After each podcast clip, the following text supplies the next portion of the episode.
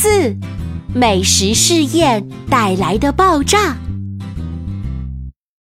兔飞拿着跳跳递给他的制作阿拉棒的美食计划书，边走边看，直到甩耳看着兔飞眼晕的时候，兔飞才停下来。他指着计划书说：“我们好像没有黄油呢。”跳跳急忙跳到兔飞身边说：“不就是黄油吗？我去发现号走一趟，那里面的物品丰富的很。”跳跳和甩耳几乎同时出现在发现号的厨房里，真是太好了。阿优他们全部在客厅，好像在商议什么。厨房里一个人都没有。跳跳用手比划着，告诉甩耳他们要分开行动。他把黄油的样子画在计划书上，打着手势告诉甩耳，这就是要找的东西。跳跳和甩耳在厨房中搜查着。这个，甩耳拿着一个圆柱形的铁皮盒子给跳跳看。跳跳窜过来，一把夺过铁盒子，看了看。又对照计划书上黄油的画看了看，脸上露出得意之色。他对甩耳点点头。看到跳跳和甩耳成功找到黄油，兔飞十分高兴。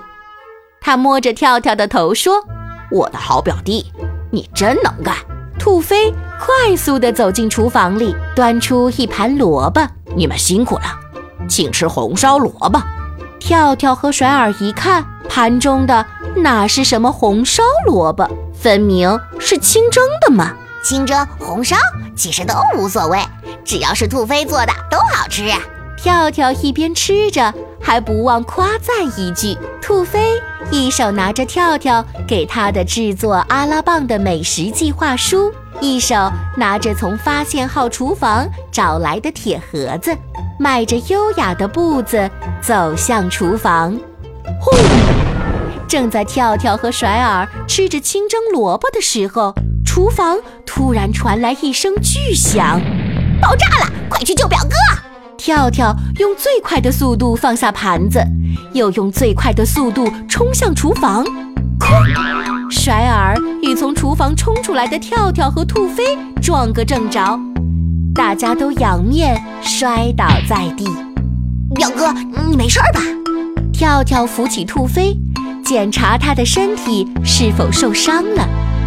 兔飞满脸乌黑，再也看不到往日英俊的兔飞了。甩耳，你在这傻愣着干嘛？还不快去打一盆水来！跳跳生气地对刚刚从地上爬起来的甩耳说。兔飞用清水洗了一把脸，重现往日的风采。黄油有问题，爆炸。就是它导致的，他对跳跳和甩耳说。甩耳惊愕地看着跳跳，跳跳不好意思地看着兔飞，然后他猛然转头看着甩耳说：“我的计划你是怎么执行的？怎么找来一个爆炸物充当黄油？”甩耳缩了身子，皱着眉头，用无辜的眼神看着跳跳。铁盒子是甩耳找到的，这个没错。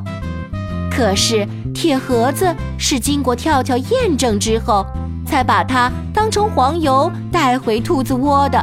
甩耳有些委屈。看来只有踩到那颗巨大的萝卜，才能做出绝世美味。兔飞对跳跳说：“难道不做阿拉棒了？”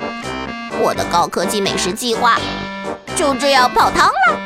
跳跳失望地说。